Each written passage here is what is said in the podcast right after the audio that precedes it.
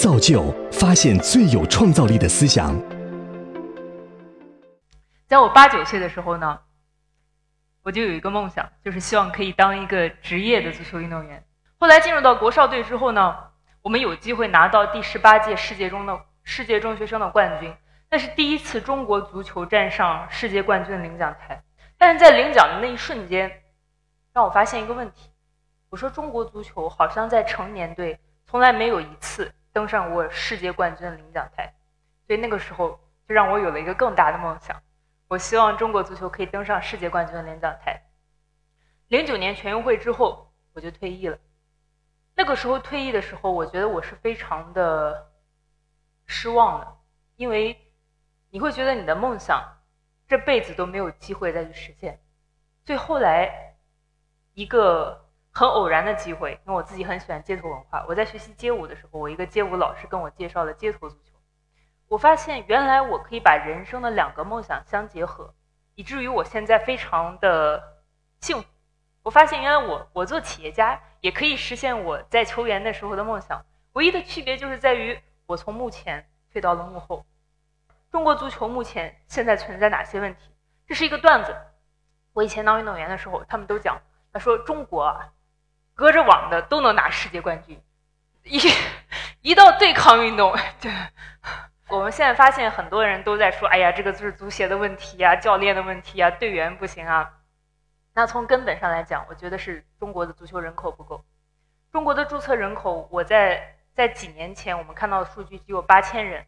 女足里面前两天的数据只有一千五百人。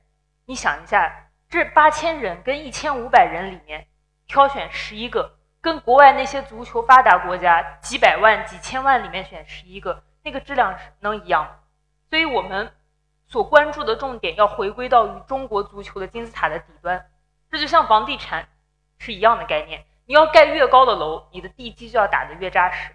所以我们所希望去解决的是整个在塔底的这个部分，如何让更多的人参与到足球运动当中去，如何让更多的人用更短的时间，他的足球的技能去做一个提升，制约足球行业发展的两大重要问题。一个就是场地，一个就是教练员，而我们就核心解决这两大问题。原来需要八千平方的场地，现在只需要十五平，只要六分钟就可以直接变成足球场。我们传统的教育是一种填鸭式的教育，它是一种呃要我学习，要我练习，而不是我要练。所以我们会结合动漫，结合互联网，结合网络游戏，结合潮流，结合时尚、街头文化啊，年轻人喜欢的这些东西去。包装这个产品，那么另外一件事情，除了它的表象之外，更重要的是商业的本质是它要有一定的标准，在标准之上再去让它的个性化去做更多的发展。我们希望做的是远程青少年的这个人才选拔。所以里皮最近当了中国足球的这个主教练，我不知道一个里皮能不能改变中国足球的未来，但是我相信，如果一千万跟五千万的青少年。热爱足球的青少年一定可以改变中国足球未来，所以我们这两年回归到重点做小学跟幼儿园，去陪伴未来这些孩子二三十年的成长。更重要的是，我们希望用足球来做教育。我们有发起一个二零二六计划，二零二六计划的目标就是让中国在二零二六年拥有五千万的足球爱好者，创造十万个跟足球相关的工作岗位，让中国真正成为世界足球第一大国。更重要的是。我们我们希望让他们在参与足球运动的这个过程当中，学到对他一生最重要的一些价值观。如果我们中国在大力推广足球这个同时，我们用足球来做教育，因为其实在国外运动教育是非常重要教育的一部分。